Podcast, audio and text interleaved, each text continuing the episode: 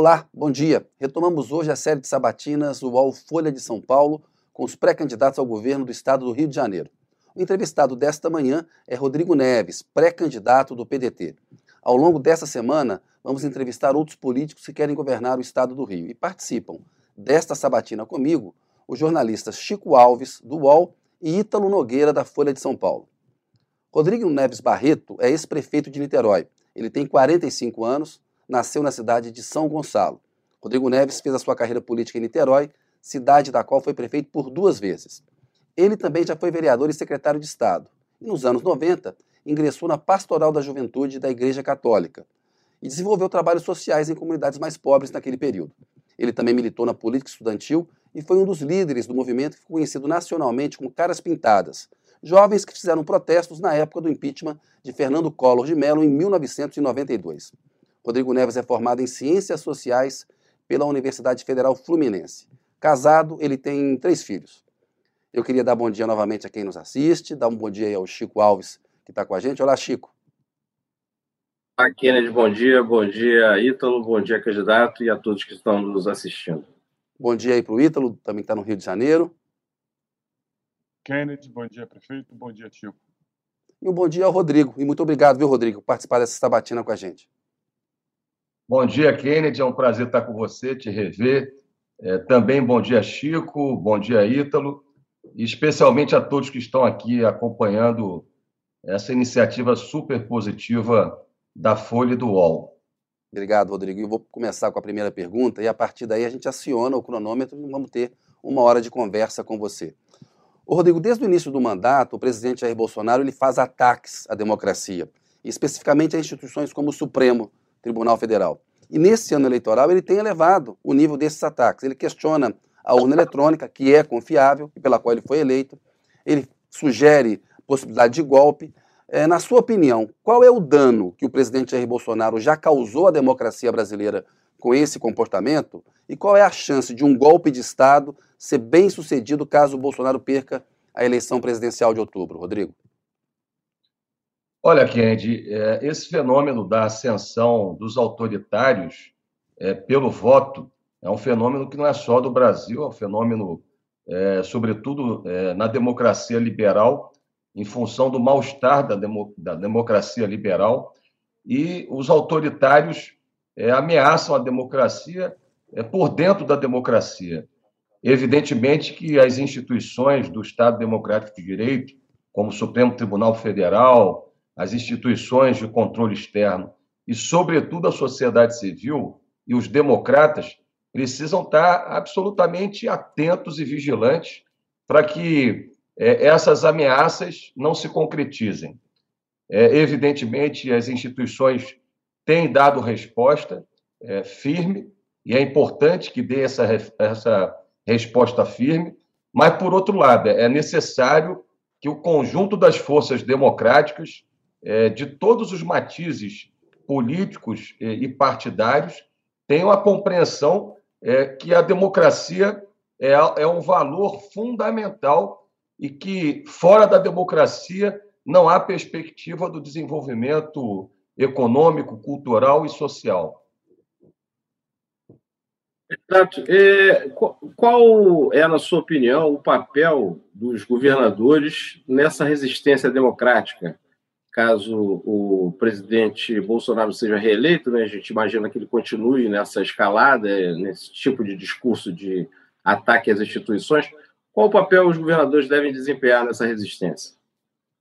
Ô Chico, o papel dos governadores é muito importante porque o Brasil é uma república federativa e cada ente, né, os, os estados e municípios, tem muita presença, tem um papel determinante na organização político-administrativa do país.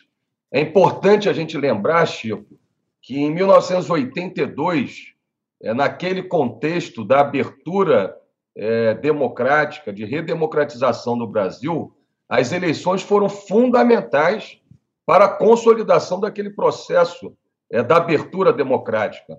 A eleição de Montoro em São Paulo, a eleição de Tancredo Neves em Minas Gerais e a eleição de Leonel Brizola no Rio de Janeiro foram vitórias importantes para consolidar a abertura democrática, o processo de redemocratização. Da mesma forma, eu não tenho dúvida, essa eleição de 2022, 40 anos depois, ela tem um papel muito importante na defesa da democracia e é, em resposta também às ameaças né, desse neofascismo, é, desse, desses projetos é, do populismo autoritário de extrema-direita. O som do Ítalo está com um problema aí, Ítalo. Dá uma. Vamos ver. Eleitoral. O, existe uma discussão em relação à viabilidade de uma terceira via. É, assim, se há uma posição ao ex-presidente Lula para vencer o, o, presidente Bolsonaro na eleição.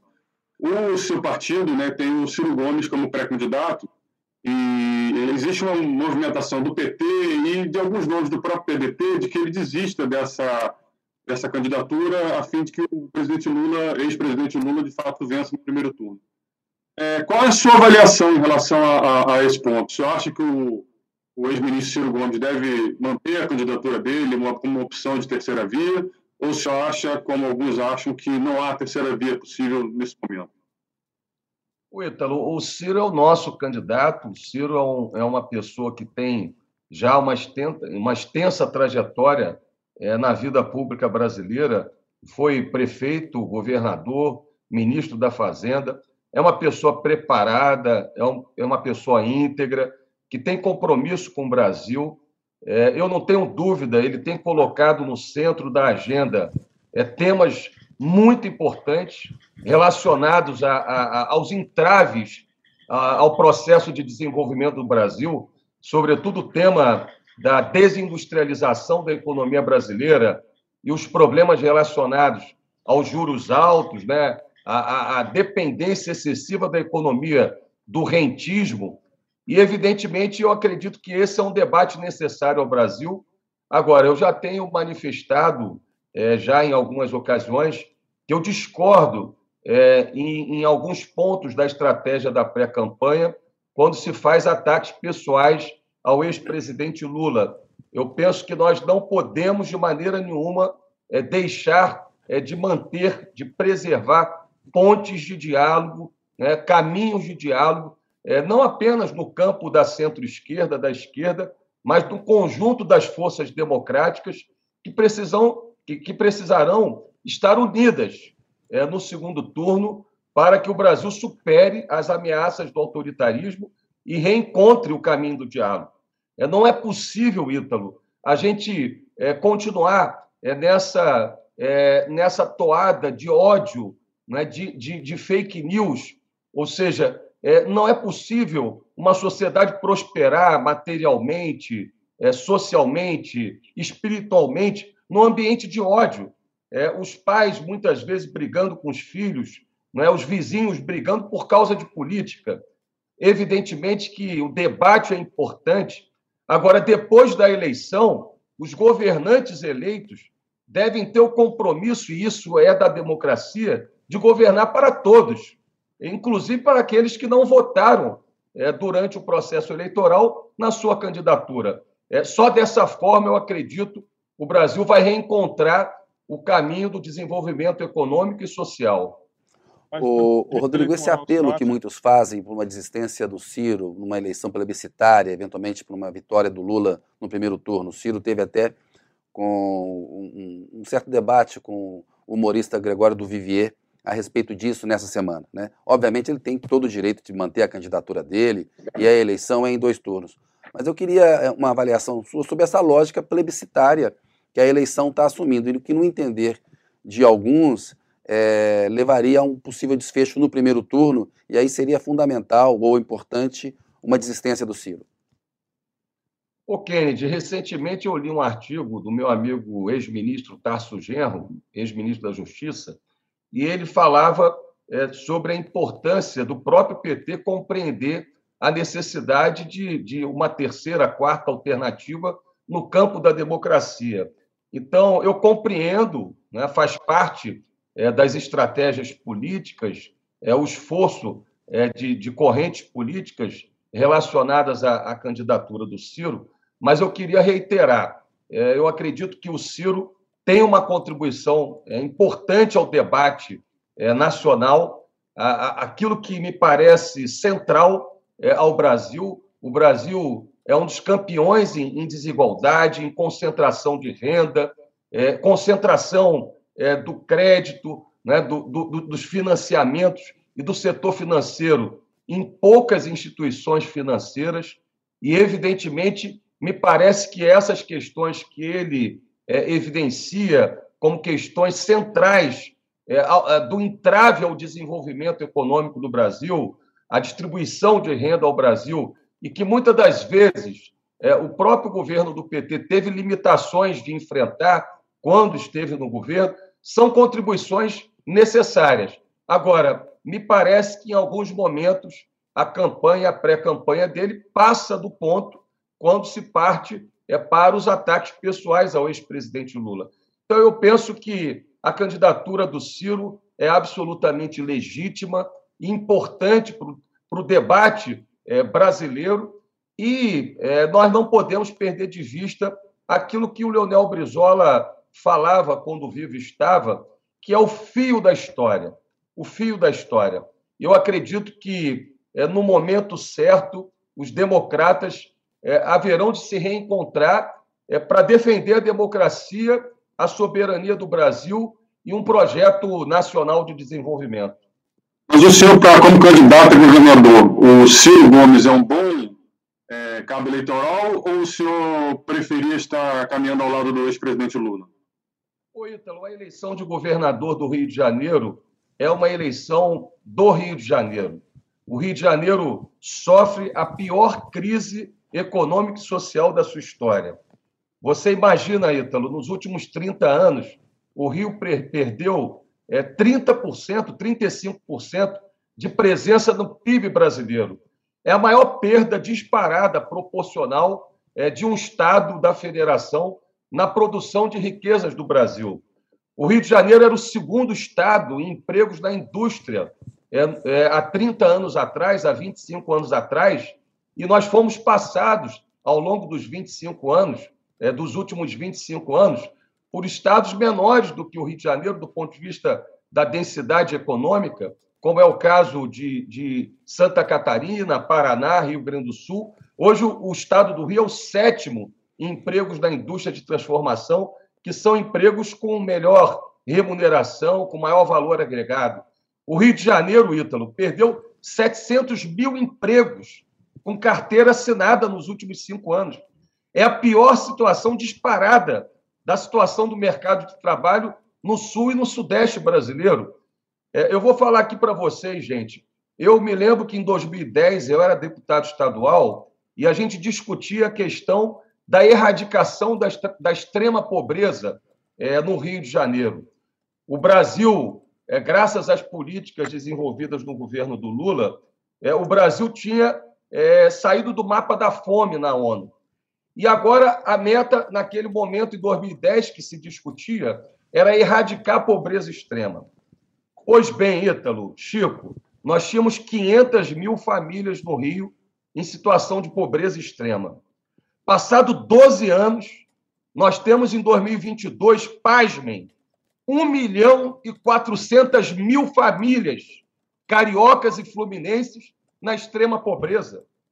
São famílias, Chico, que as pessoas sobrevivem com menos de 110 reais por pessoa na família. Ou seja, uma família de quatro pessoas que vive numa condição de indigência, com menos de 500 reais por mês. Evidentemente que isso exige é, um, um, um, um compromisso. Não? Primeiro, a capacidade de se indignar com a dor do próximo, de se indignar diante do sofrimento das pessoas no Rio de Janeiro, mas depois uma capacidade é, de gestão, uma capacidade de é, construir políticas públicas para enfrentar essa situação dramática do Rio de Janeiro. São pessoas que perderam emprego, mas que não deixaram de existir. Precisam continuar comendo, né, comprando alimento, precisam continuar pagando o material escolar dos filhos, né, precisam continuar pagando o seu aluguel. E é essa questão que me parece central. como reverter o processo de esvaziamento econômico do Rio e gerar emprego e renda e superar a situação né, de, de absoluta indigência de grande parte da população carioca e fluminense. Mas o senhor acha que o candidato a presidente do seu palanque ele não vai ter diferença? Então, é isso que está querendo dizer. Olha, a eleição é uma eleição estadual, é, Ítalo. Evidentemente que, por exemplo, o, o Ciro fala de coisas que me parecem muito importantes para o Rio de Janeiro. Ele fala sobre a necessidade de reestruturar é, os complexos industriais de óleo de gás, do sistema de defesa, o complexo industrial e de serviços da saúde. Evidentemente que isso é muito importante. Eu estou estruturando há meses com especialistas, né, a partir da experiência de quem governou uma grande cidade por oito anos e sabe aonde o calo aperta, sabe o que é governar. Não é, difícil, não é fácil tirar projetos do papel para melhorar a vida do povo, para melhorar a vida das pessoas. Né? Não, é, não, é, não é trivial. E eu tenho estruturado um plano que é, em primeiro lugar, um plano emergencial né, de criação de frentes de trabalho, renda e emprego, para que a gente rapidamente possa gerar 150, 200 mil empregos já nos anos iniciais do nosso governo. E, em paralelo, estruturar um plano de desenvolvimento de médio e longo prazo que trabalhe essa dimensão da estrutura produtiva do Rio, e aí é o tema dos complexos industriais de óleo de gás, de defesa, da, da indústria e dos serviços de saúde, tem relação direta com a economia do Rio, mas a eleição é estadual. A eleição é sobre quem tem capacidade de resolver os problemas concretos do povo do Rio de Janeiro, que está sofrendo com a pior crise econômica e social da história do Rio de Janeiro. O que está em jogo nessa eleição, além da defesa da democracia, é a própria sobrevivência do Estado do Rio de Janeiro. Candidato, nós vamos é, detalhar certamente os, as suas propostas para os problemas do, do Rio. É, vamos partir já já para isso. Só queria voltar um pouquinho para o plano eleitoral. Alguns meses só teve um encontro com o ex-presidente Lula. Né? Dizem até que o, o presidenciável Ciro Gomes ficou meio chateado com isso. É, eu queria saber o que, que que, que, foi, que foi tratado nessa, nessa reunião? Dizem que o, o PT, o Lula, ofereceu ao senhor algum apoio e que, em troca de um espaço no palanque, no seu palanque aqui no Rio, como é que vai ser o seu relacionamento com Lula, com o, PT nessas eleições? Ô, ô, Chico, eu conheço o ex-presidente Lula há muitos anos, é, desde a minha época da militância estudantil. É, o ex-presidente Lula é, eu não tenho dúvida, é, foi o melhor presidente da história é, desde a redemocratização do Brasil, porque incluiu é, mais os pobres no orçamento, né? abriu a oportunidade dos jovens frequentarem a universidade. Eu sempre falo, é, o maior presidente da história para mim é o Getúlio Vargas, porque estruturou o Estado brasileiro, né? estruturou a legislação trabalhista e iniciou o processo de industrialização do Brasil. Agora, o presidente Lula é o, é o melhor presidente desde a redemocratização do Brasil, sem dúvida alguma. Agora, é, eu acredito que é, é, necessário se manter esse diálogo. Não é? A candidatura do PDT, a nossa candidatura, de muitas lideranças, não é? muitos militantes e de setores importantes é, do PSB, não é? do PV, do PT. Nós temos aqui um bom diálogo com amplos setores é, progressistas no estado do Rio de Janeiro. Governamos em Niterói com o apoio é, das forças progressistas e terei o apoio né, de várias lideranças que vão apoiar a nossa candidatura e a candidatura do ex-presidente Lula. Evidentemente, eu acredito que é, o ex-presidente Lula também tem a compreensão sobre a importância do Rio de Janeiro para o Brasil. O Rodrigo, a imagem, a imagem né? do Brasil a imagem do Brasil é percebida no mundo muito a partir do Rio de Janeiro. O Rio de Janeiro é uma espécie de caixa de ressonância do Brasil. Então, evidentemente, o Rio reencontrar o caminho é, do desenvolvimento, da inclusão social, é, é reencontrar a, a perspectiva né, de um desenvolvimento que devolva uma, uma vida digna ao povo do Rio de Janeiro, é muito importante para o Brasil. Pro, pro, pro... Por que você acha que ele escolheu o deputado Marcelo Freixo, então, para ser o candidato do PT aqui no Rio de Janeiro? Olha, eu não sei. Você tem que perguntar ao presidente Lula. É, eu tenho falado sobre isso. Me parece que quem festeja isso é, é o Bolsonaro e o Cláudio Castro. Né? Eu tenho respeito pelo é, deputado Freixo, né? ele é um bom parlamentar, é um parlamentar necessário no Congresso Nacional. Agora, de fato, Ítalo, o Freixo é, saiu do PT em 2004 e fez é, oposição cerrada ao governo Lula durante oito anos, dizendo que o governo era moderado, né? que o governo é, era muito moderado. O Marcelo Freixo, é, por outro lado, é, em 2016 não quis o apoio do Lula no segundo turno da eleição, é, todo mundo sabe disso. Em 2019, com Bolsonaro eleito e, e o Lula preso, ele dizia que o Lula livre não era prioridade da esquerda. E aí, depois que o Lula melhorou nas pesquisas, ele se tornou, o Freixo se tornou Lula desde criancinha. Né? O fato é que é, eu penso que uma pessoa que nunca é, exerceu uma função é, no executivo, como secretário, como ministro, ou como prefeito de uma cidade, que nunca é, dirigiu um governo, é, ter a missão de governar é, aquilo que é o maior desafio de gestão e de governança do Brasil, dentre os 27 estados da federação, que é o estado do Rio de Janeiro, é evidentemente um risco que o Rio não pode correr. Ô, Rodrigo. É, você não colocaria, é, você não daria o seu carro para uma pessoa que nunca dirigiu um carro dirigir. No caso Mas, do Rio de Janeiro, ô, um carro é um carro é numa estrada esburacada e perto do precipício. Rodrigo, há pouco você elogiou o Lula, disse que ele foi o melhor presidente desde a redemocratização em 1985. Ele nunca tinha tido é, uma experiência no executivo. Ele tinha sido deputado federal e candidato derrotado a presidência. A eleição nacional tem uma lógica lembra, de polarização. Você se lembra? Você se lembra? Só deixa eu concluir aqui e aí você só um minutinho, falar, Rodrigo. Você se lembra que nos dois primeiros anos o governo Lula bateu muito cabeça. É, fome zero, Bolsa Família, até ali o Patrus Ananias entrar no Ministério do Desenvolvimento Social, o Patrus que tinha experiência administrativa como prefeito de Belo Horizonte, aliás, um grande prefeito de Belo Horizonte, e encontrar ali um caminho, houve uma bateção de cabeça durante dois anos. Não, sem dúvida, então, a experiência o Rio não pode O Rio não pode arriscar. O Rio sem não pode dúvida. ser é, laboratório para quem nunca administrou adquirir experiência. A situação do Rio é caótica, é dramática.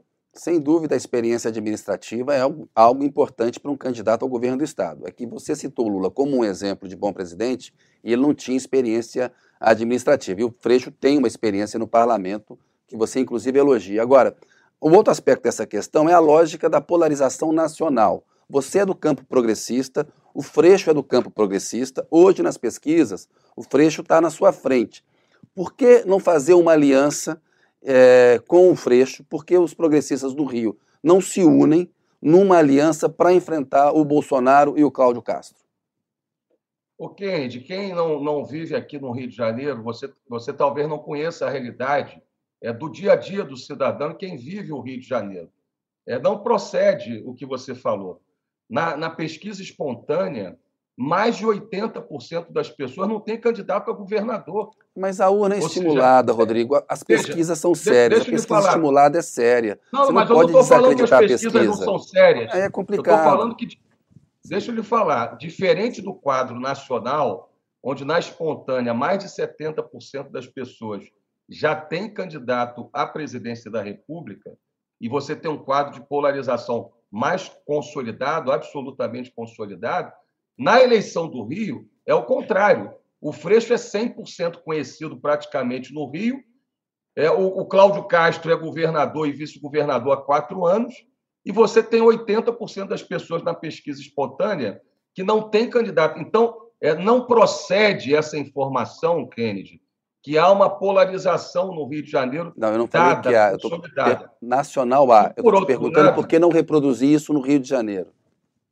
Ah, veja, veja, não não está dada essa polarização e, por exemplo, aonde eu sou conhecido, porque eu tenho um índice de desconhecimento elevado, porque eu nunca disputei eleição de governador ou de prefeito da cidade do Rio, que é o que dá o maior índice de conhecimento às lideranças políticas no Rio.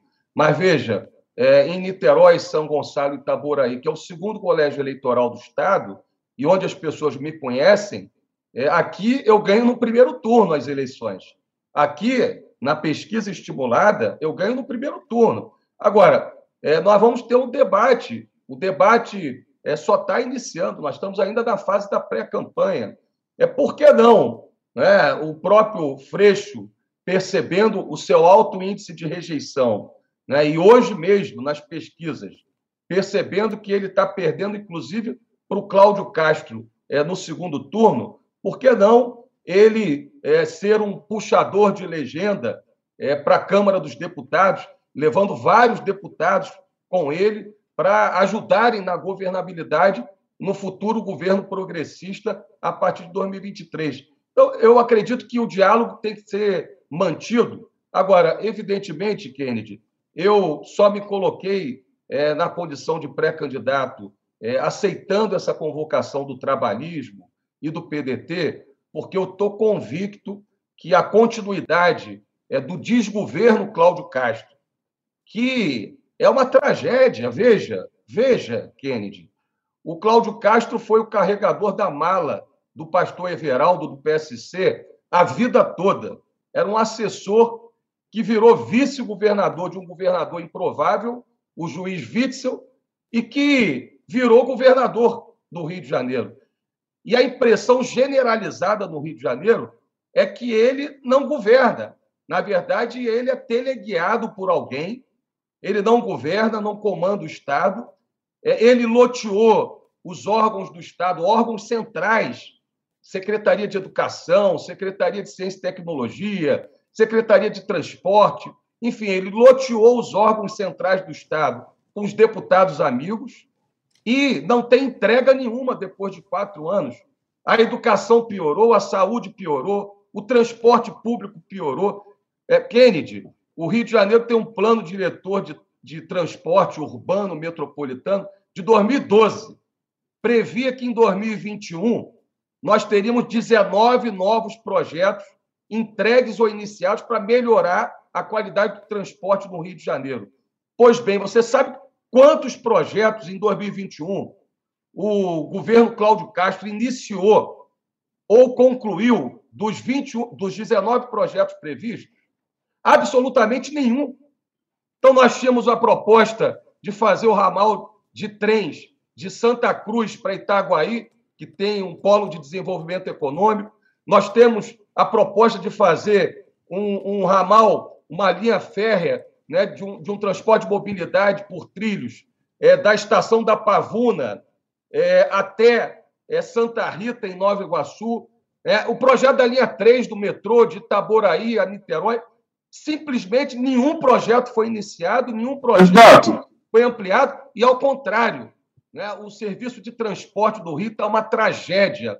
Agora, por que, que o senhor acha que o prefeito Eduardo Paes, com quem o senhor tem negociado uma aliança, ele resiste tanto a apoiar o seu nome? Olha, o Ítalo, você tem que perguntar isso ao Eduardo Paz, não é a mim. Mas ele te falou alguma coisa? Eu, eu diria para você que, que essa é uma aliança é, natural, porque é, o PDT e o PSD governam as duas maiores cidades é, e, e, os dois maiores orçamentos municipais é, do estado do Rio. Niterói, a ex-capital do estado, que tem uma referência muito afetiva do antigo estado do Rio de Janeiro, é do interior do estado, e a capital, a cidade do Rio. É, temos essa marca da boa gestão é, do PDT em Niterói, são 30 anos de gestão do PDT que transformaram Niterói na melhor cidade em qualidade de vida do Rio de Janeiro. É a boa trajetória de gestão é, do próprio Eduardo. Então, eu acredito que essa é, aliança, esse diálogo, é, seria uma aliança imbatível, absolutamente imbatível. E por que ela não anda, então? Eu tenho convicção que eu vou para o segundo turno e que nós vamos vencer a eleição e reconstruir o Estado do Rio de Janeiro. Agora, é uma eleição, é, essa seria uma aliança. Eu converso com o Felipe Santa Cruz a quem conheço há muitos anos, é praticamente toda semana. É, essa aliança, eu diria para você, foi adiada, né? ela não foi é, rompida, né? há o diálogo acontecendo, e eu espero que, pelo bem do povo do Rio de Janeiro e, e, e pelo bem do interesse né, do Estado, essa aliança se concretize, porque ela consolida é, definitivamente é, uma alternativa a esse continuismo do desgoverno. Imagina um governo, é, um segundo governo Cláudio Castro sem o dinheiro da SEDAI, rapaz. Exato. Eles estão, é, eles, estão eu... eles estão acabando com, com o dinheiro do último ativo do Estado de maneira eleitoreira. Imagina um segundo governo é, com esse loteamento desbragado dos órgãos do Estado. Né? Imagina tá, deixa eu colocar, governo. deixa eu colocar para o senhor um, deixa eu colocar para o senhor uma questão que é muito colocada pelo, pelo candidato a presidente do seu partido, o Ciro Gomes.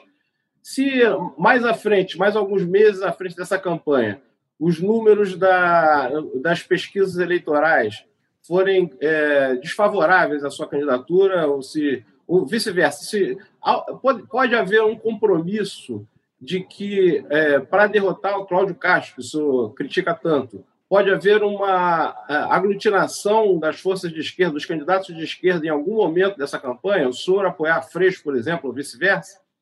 Ô, Chico, deixa eu lhe falar. Eu já tenho uma aliança já declarada do apoio do, do Cidadania, não é, do Rio de Janeiro, já tenho um apoio declarado de Cidadania, já tenho um apoio é, do Patriota, que é um partido mais de centro-direita, mas que tem uma nominata de deputados é, muito importante do Estado.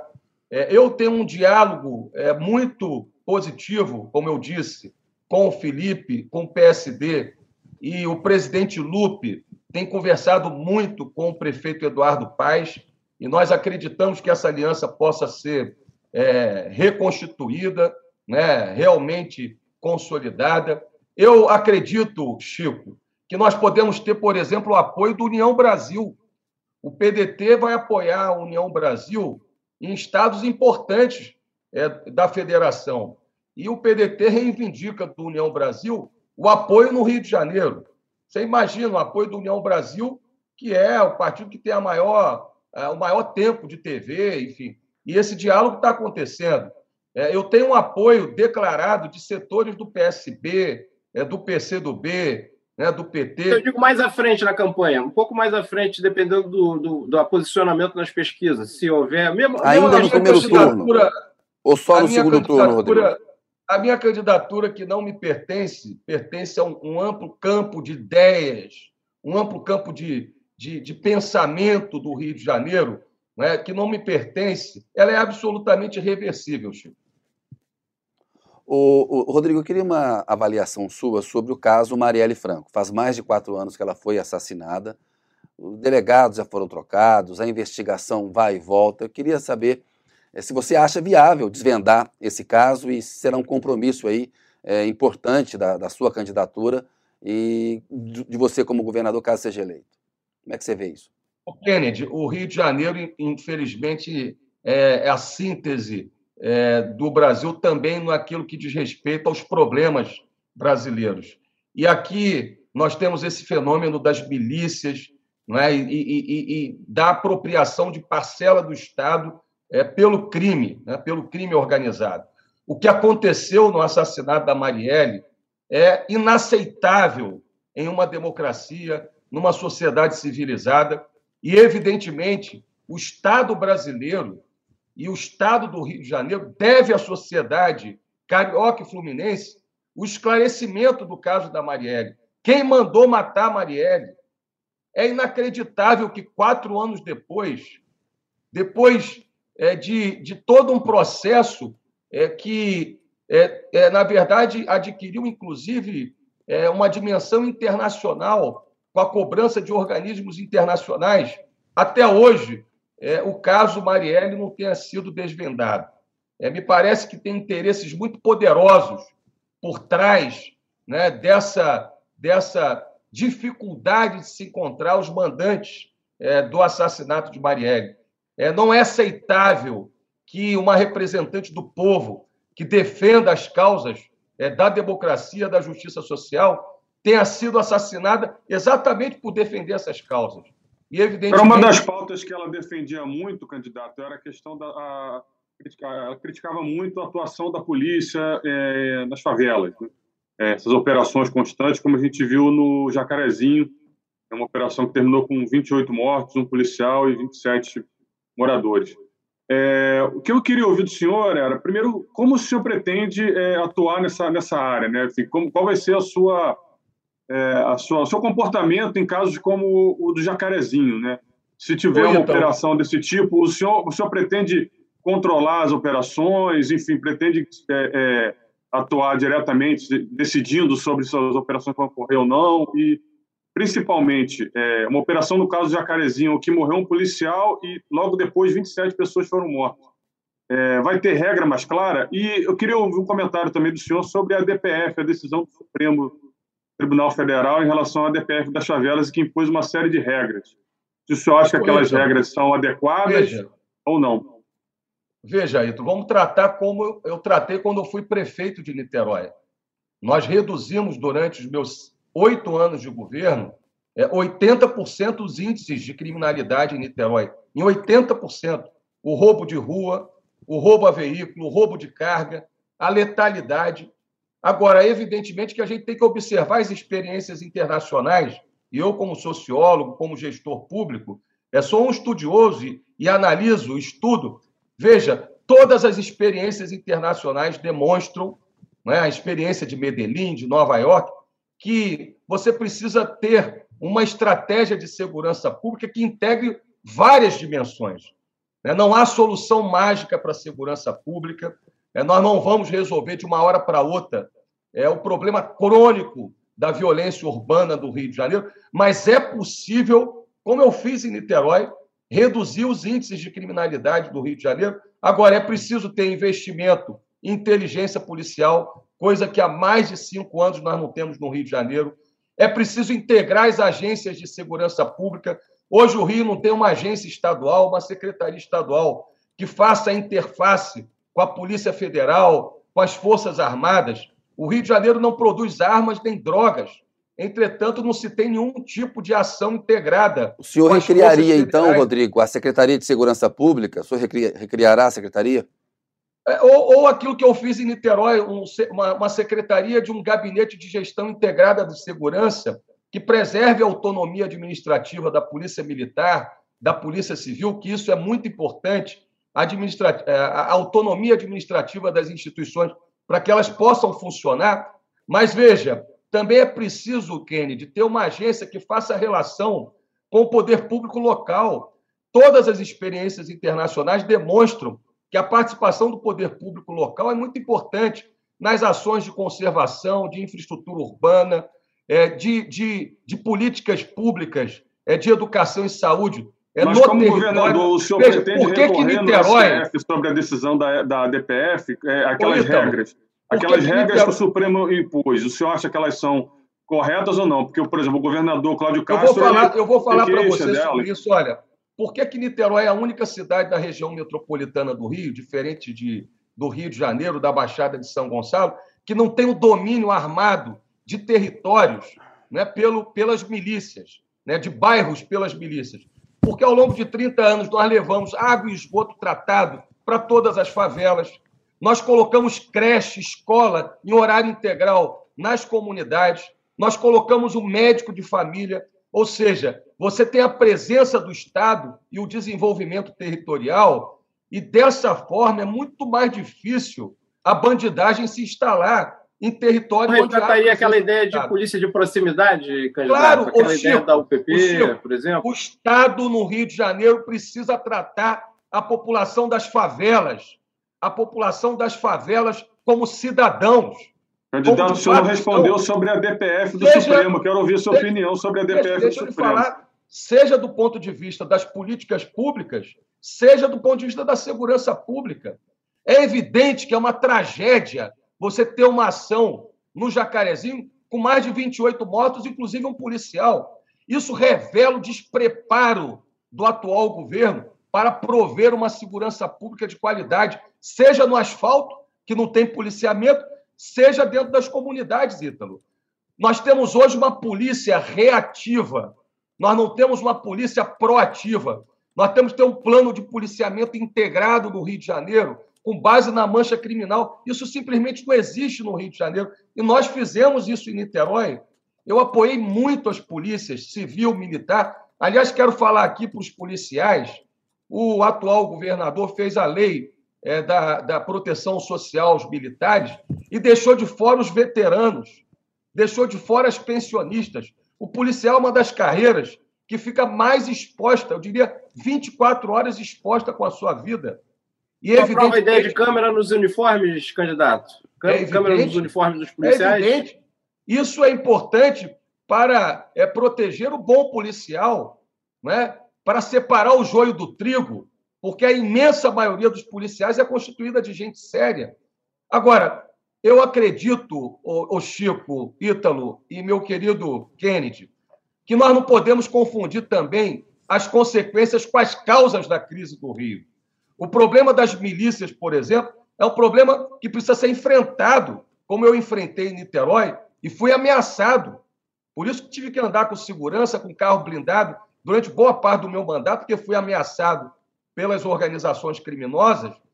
Agora, é preciso ser enfrentado, mas a gente tem que compreender né, que a questão é muito mais complexa, ou seja, é, enquanto nós tivermos quase 70% das pessoas né, da força de trabalho é, do Rio de Janeiro desempregada, e nós temos a maior taxa de desemprego do Sudeste e do Sul, e a maior taxa de informalidade, ou seja, são aqueles meninos é Kennedy, que estão ali trabalhando numa bicicleta, num aplicativo, para levar uma comida para as pessoas, sem saber se vai almoçar, se vai jantar, se vai ter o décimo terceiro, se vai, se vai ter, ter é, condições de pagar o aluguel no final do mês.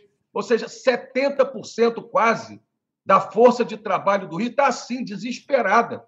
Por isso que a minha prioridade, queria, posso, a minha prioridade como governador, e eu já tenho um plano para isso, a prioridade é gerar 150, 200 mil empregos logo nos dois primeiros anos do governo, tá, agora... anunciando aquilo que é preciso fazer no Rio. Ô, Rodrigo, o, o programa de frente de emprego, trabalho Candidato, e renda. Eu preciso só de uma resposta um pouco mais objetiva em relação à decisão do Supremo. O senhor, como governador, é, vai, aceitar, vai acatar a decisão do Supremo sobre operações e favelas, aquelas regras que foram impostas, ou o senhor pretende recorrer, enfim, rediscutir ô, aquilo? Ô, Ítalo, essa decisão ocorre porque nós temos hoje uma confusão na institucionalidade brasileira, onde muitas das vezes o executivo deixa de executar e de governar, o judiciário acaba, é, é, muitas das vezes, tendo que tomar algumas decisões, porque não tem, por exemplo, é, estratégia política de segurança pública. É, não vai ser nem necessário discutir essa questão porque nós vamos ter uma política de segurança pública que, de maneira responsável, técnica, gradual, em parceria com instituições do sistema de justiça, com o Ministério Público, com as Forças Armadas, com a Polícia Federal, vai devolver a tranquilidade ao cidadão e vai garantir que o povo das favelas seja tratado com respeito, como cidadãos, como de fato são. Candidato, como o senhor tratou aí do judiciário rapidamente, eu queria falar do judiciário, mas por um outro caminho. O senhor é, foi alvo de uma delação é, por uma, um braço da Lava Jato aqui no Rio, é, ficou preso alguns meses, né, inclusive sem ser ouvido, né, é, e depois é, o senhor disse, recebeu um pedido de desculpas, um tapa nas costas e foi está é, aqui em liberdade, podendo se candidatar. O único é, é, preso em regime fechado da Lava Jato, nesse momento, é, que, que, que você saiba, é o ex-governador Sérgio Cabral. Como é que o senhor vê a situação do, do, do ex-governador Sérgio Cabral? Se o senhor acha justa a manutenção da prisão dele e desse, desses, desses parâmetros que levaram à condenação dele por tantos anos, tantas condenações? Olha, Chico, primeiro é importante colocar, quer dizer, eu praticamente fui sequestrado.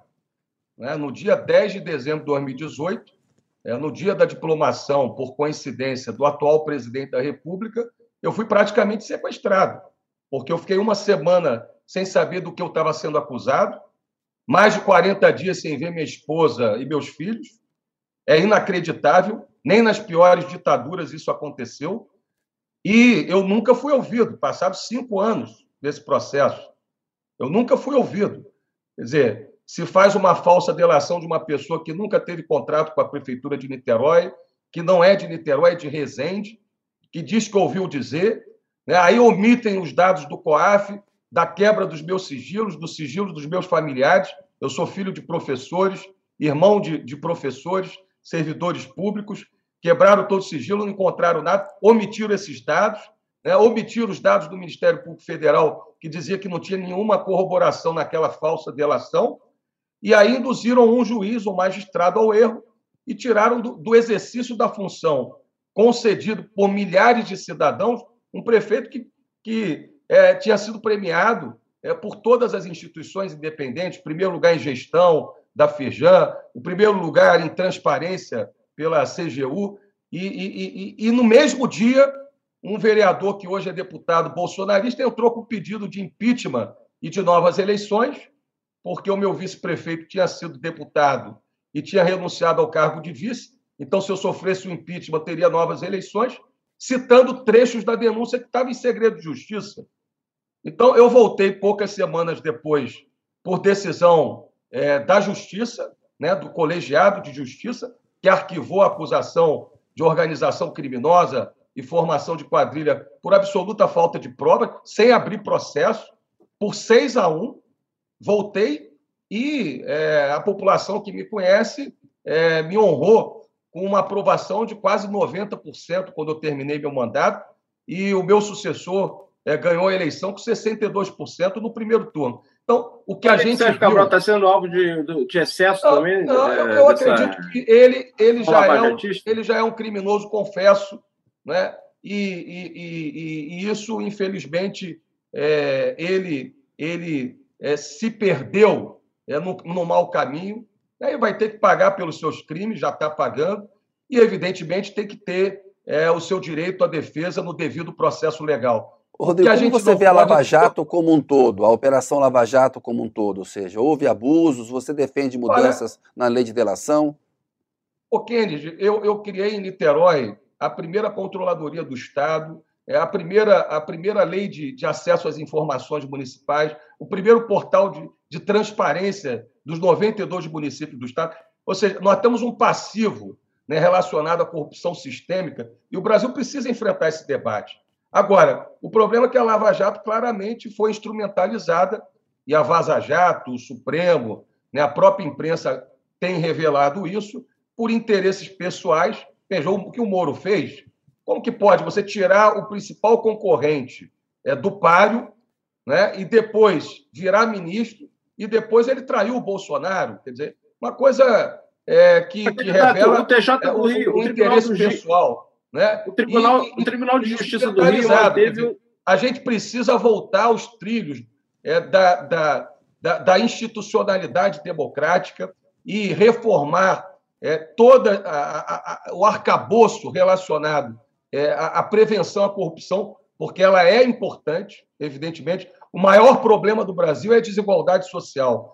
Mas a corrupção, sem dúvida alguma, não só no Brasil, mas no mundo, é um desafio que precisa ser enfrentado. Não é um então, nesse, ponto, nesse ponto, candidato, o TJ do Rio manteve uma denúncia do MPF contra o senhor por corrupção ativa e passiva com é relação é ao contrato de publicidade e, e, e não é verdade, é, da transoceânica. Não é verdade? Isso não foi. Não, não, não que o TJ manteve sim, não? Não, você está enganado. Ao contrário, o juiz disse que é, o Ministério, é, o, o, procurador, aliás, o mesmo procurador que defendeu o Flávio Bolsonaro no caso da rachadinha, é, o procurador não tinha competência para fazer aquele tipo de acusação. Então, diferente do que você está falando, não tem nenhum tipo de denúncia aceita em relação a esse tema. Ô, Rodrigo, eu vou é, fazer com você agora um pinga-fogo. A gente está aqui com 12 minutos para encerrar a entrevista. Te pediria que você respondesse rapidamente, até para a gente ter mais tempo para voltar no finalzinho com mais perguntas. E, basicamente, respostas bem curtas, né? O aborto tem que ser uma questão de saúde pública e se ampliar as possibilidades de interromper a gravidez em relação às hipóteses que hoje estão lá na lei, que é o risco da, da de morte para a gestante, ela pode interromper, uma gestação que resulta de estupro e uma gestação com um feto sem cérebro. Essa legislação tem que mudar ou tem que ficar como está? Ô, Kennedy, eu sou pai de três filhos adolescentes jovens, sou casado há mais de 25 anos com a minha companheira de vida, Fernanda, minha esposa, e eu sou contra o aborto. Agora, tem os casos já previstos na legislação que, evidentemente, têm que ser cumpridos, né, conforme a legislação em vigor. De qualquer forma, esse é um tema que não cabe aos governadores é, debater e implementar, esse é um tema é, da sociedade brasileira, do Congresso Nacional. Contra ou a favor de descriminalizar a maconha? Olha, Kennedy, eu sou contra, é, evidentemente, fazer o debate de liberação das drogas, sobretudo porque no Rio de Janeiro a situação é de absoluto é, caos. Né? Agora, é evidentemente que há hoje um debate internacional sobre a estratégia de, de combate às drogas e o Brasil é, nos fóruns nacionais e internacionais, tem que estar presente nesse debate. Vai aumentar a tarifa do transporte público? É, essa é uma questão fundamental. Não pode haver aumento de tarifa. O Cláudio Castro, além de piorar o transporte, né, para você ter uma ideia, as barcas transportavam 150, hoje transportam 15 mil pessoas.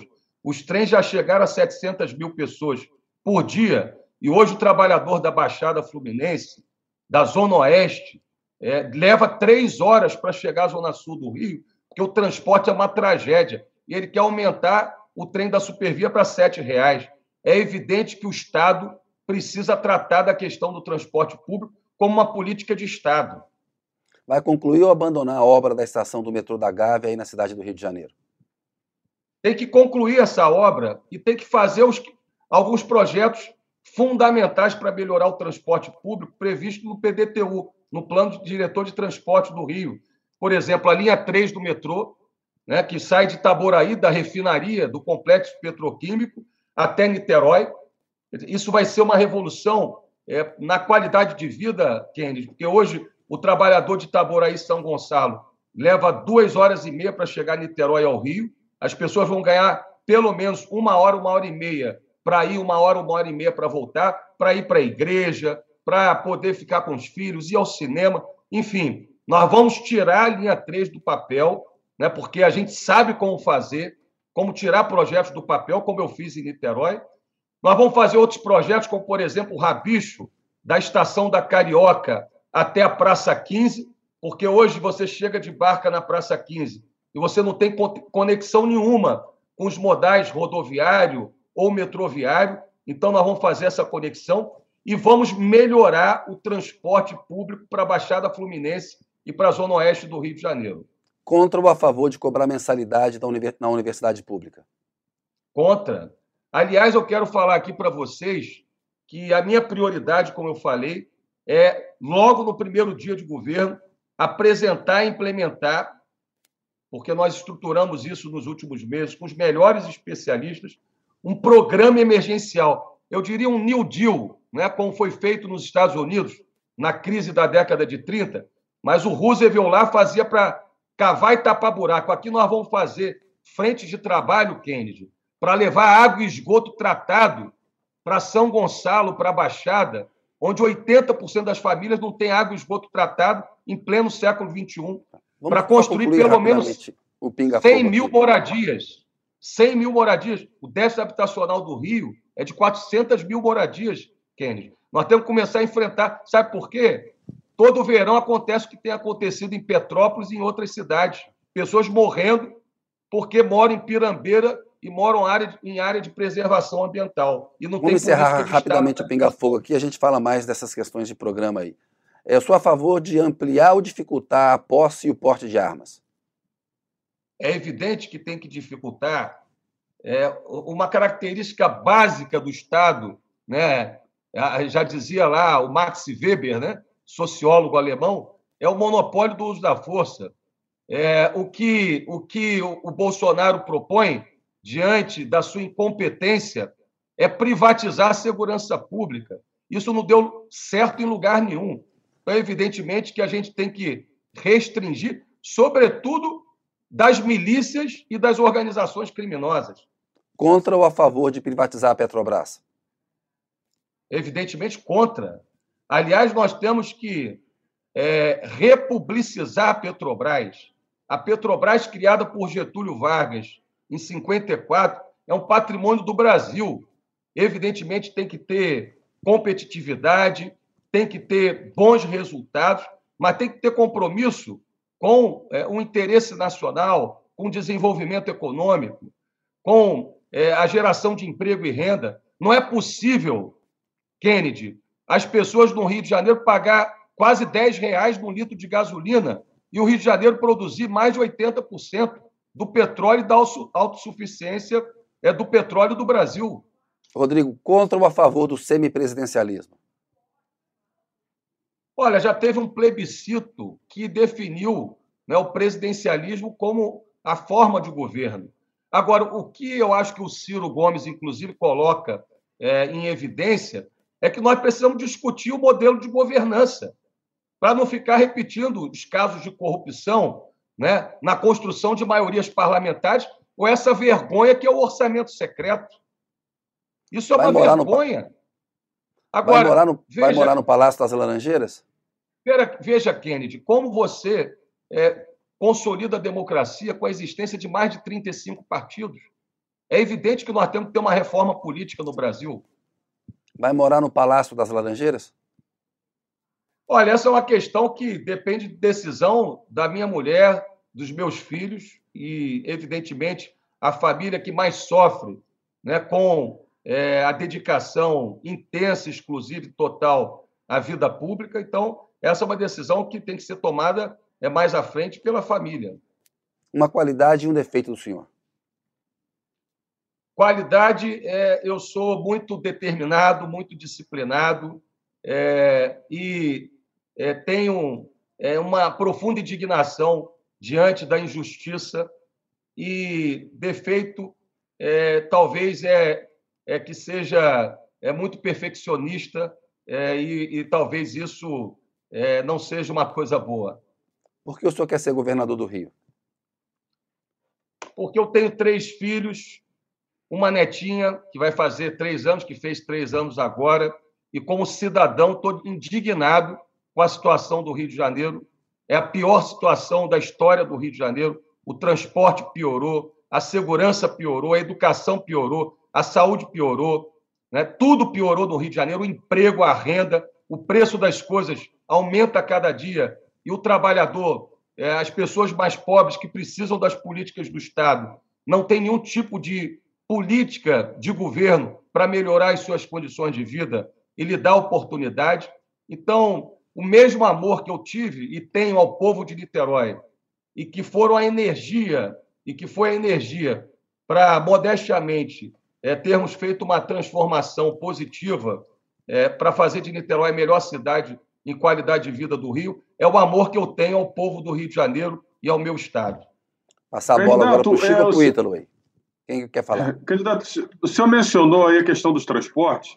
É, a gente tem um problema é, crônico vivendo agora com a supervia, né? O trem expresso acabou, o Zona Oeste, enfim, quem mora na Zona Oeste sofre muito para chegar ao centro da cidade, enfim. É, que, que medidas o senhor pretende tomar para resolver esse problema, tendo visto que não é um problema só, enfim, de descaso da concessionária, mas também existe uma crise do transporte estrutural como um todo, né? É, o senhor pretende a encampação da supervia é uma possibilidade? Como é, como é que o senhor vê isso?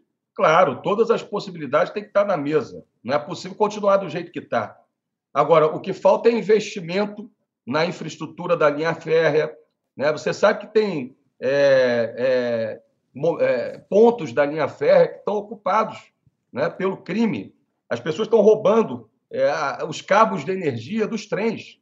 Né? Agora, é, o Rio de Janeiro é o estado mais metropolizado do Brasil, Ítalo. Tem 40 mil quilômetros é, no total, 8 mil quilômetros quadrados é o tamanho da região metropolitana e é, 80% é, dos 17 milhões de habitantes do Rio vive, vivem concentrados em 20% do território.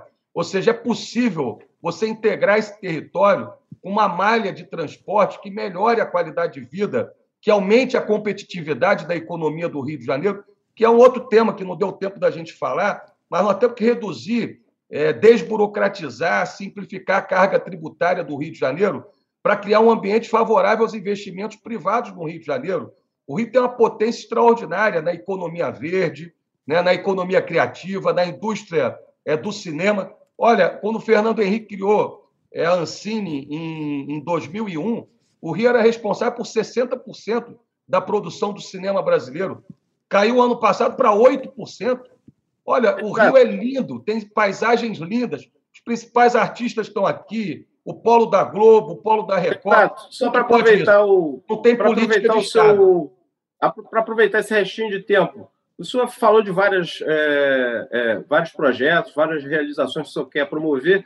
Agora, o Rio está numa situação dramática, né? a situação financeira do Rio é dramática, a dívida pública do Rio com a União é de entre 184 e 188 bilhões. Como é que o senhor é, pretende conseguir recursos para fazer, é, botar esses projetos em prática? Ô, Chico, tem condições de melhorar, é, de melhorar sem aumentar impostos, como eu fiz em Niterói, melhorar a receita tributária do Rio de Janeiro. Agora, hoje as barreiras fiscais são comandadas politicamente pela Secretaria de Governo e não pela Secretaria de Receita da Fazenda. Isso é uma vergonha.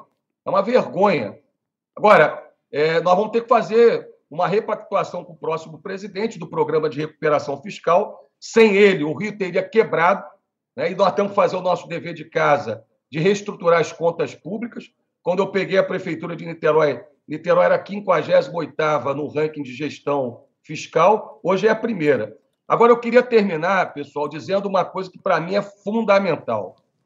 Não há saída para o Brasil, para o Rio de Janeiro, Kennedy. Não há saída que não seja um investimento pesado em educação. Se não tivessem acabado com os CIEPs, que o Brizola e o Darcy idealizaram há 40 anos atrás, nós não teríamos perdido tantos jovens para a criminalidade na Baixada, na Zona Oeste, em São Gonçalo e no Rio de Janeiro. Por isso que a minha prioridade é fazer o que eu fiz em Niterói, levar creche em parceria com as prefeituras, em educação integral é, a todas as escolas de, da, da, da, educação infantil e retomar o conceito dos CIEPs da educação em tempo integral no estado do Rio de Janeiro. Rodrigo, nosso tempo acabou. Queria te agradecer muito aí pela, pela entrevista, pela conversa. Boa sorte aí na eleição. Foi um prazer estar com vocês. O Rio de Janeiro tem conserto, não vamos desistir do Rio de Janeiro. Ô Chico, um abraço para você. Um abraço, Kennedy, um abraço, Ítalo, candidato, e a todos que estão nos assistindo. Ítalo, muito obrigado, um abraço. Um abraço, Kennedy, um abraço, candidato, um abraço, Chico, e a todos que nos assistem. Pois é. Um abraço. Um abraço, Rodrigo. Chegamos aqui ao final de mais uma sabatina, a gente, a gente ainda vai ter mais cinco com pré-candidatos ao governo do Rio de Janeiro. Hoje, às quatro da tarde, vamos entrevistar o Antônio Garotinho, do União Brasil. Amanhã será a vez do Eduardo Serra, do PCB e do Ciro Garcia, do PSTU. E na sexta a gente fecha essa série de sabatinas com o Marcelo Freixo, do PSB, e o Cláudio Castro, que é do PL e que tenta a reeleição. Eu agradeço muito a sua audiência e até uma próxima.